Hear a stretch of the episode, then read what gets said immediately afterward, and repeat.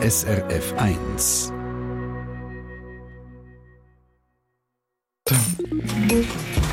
SRF 1 Ratgeber Konsum. Das ist eine riesige Zahl, wenn man die kennt, kann man sich gar nicht vorstellen. Ich sage es trotzdem. 170 Millionen Tonnen Fisch werden jedes Jahr aus dem Meer und aus den Seen geholt. Und an vielen Orten verschwinden so Fischbestände, die es seit Hunderten von Jahren gibt. Der Bestand ist abgeschöpft, abgefischt worden. Also das heisst einfach, der Fisch ist schlicht nicht mehr da. Und ich habe mit Maria Kressbach, ist er Expertin für Konsumthemen, über das Aussterben von diesen Fischen geredet. Mhm. Ja, gell, es ist fast unvorstellbar, aber das könnte wirklich so weit kommen. In einer wissenschaftlichen Studie hat man nämlich ausgerechnet, wenn wir weiterhin so viel Fisch essen, wenn wir weiterhin so viel fischen, dann gibt es in rund 40 Jahren also kein Fisch mehr für unsere Teller.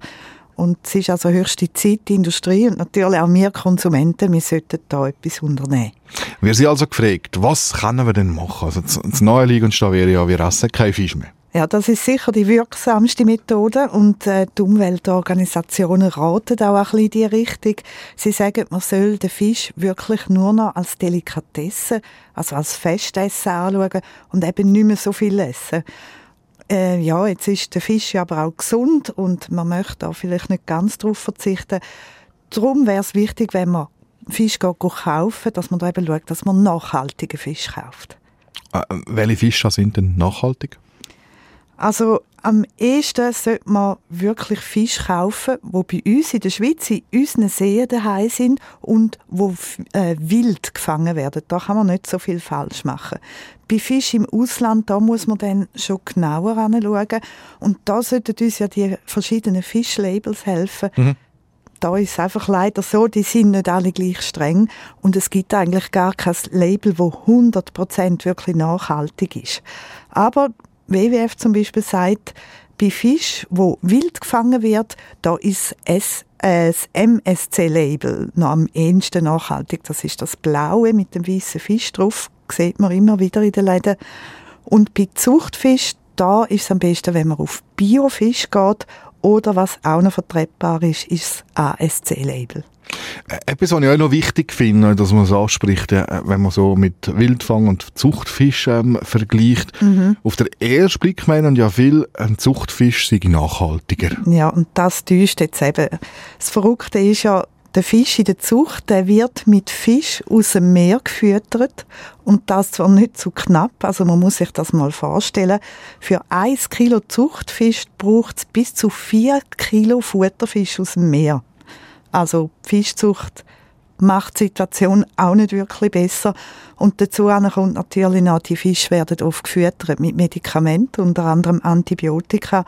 Und was man auch nicht vergessen darf, ist natürlich das Tierwohl. Also die haben es nicht gerade lässig in einer Zucht.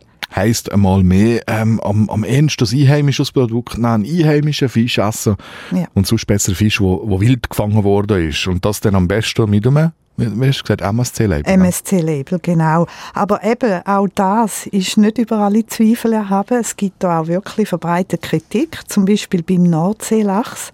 Der hat das Label, äh, den kennen wir auch, der landet viel bei uns in den Fischstäbli oder im Schlemmerfilet.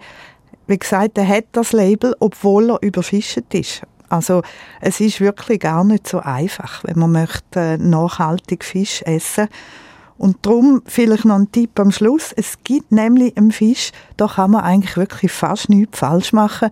Und das ist der Karpfen. Den kann man wirklich noch bedenkenlos essen, weil es den aber einfach auch bei uns noch sehr häufig gibt.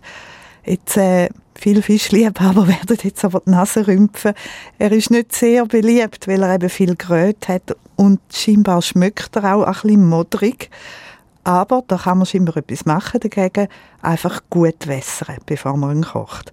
Also ich finde, warum nicht einmal ausprobieren und wer jetzt Lust bekommen hat, wir haben auf dem Internet ein Rezept parat gemacht. Die Maria Gressbach ist das gsi. srf1.ch-ratgeber. SRF 1 Ratgeber Konsum. Eine Sendung von SRF 1. Mehr Informationen und Podcasts auf srf1.ch.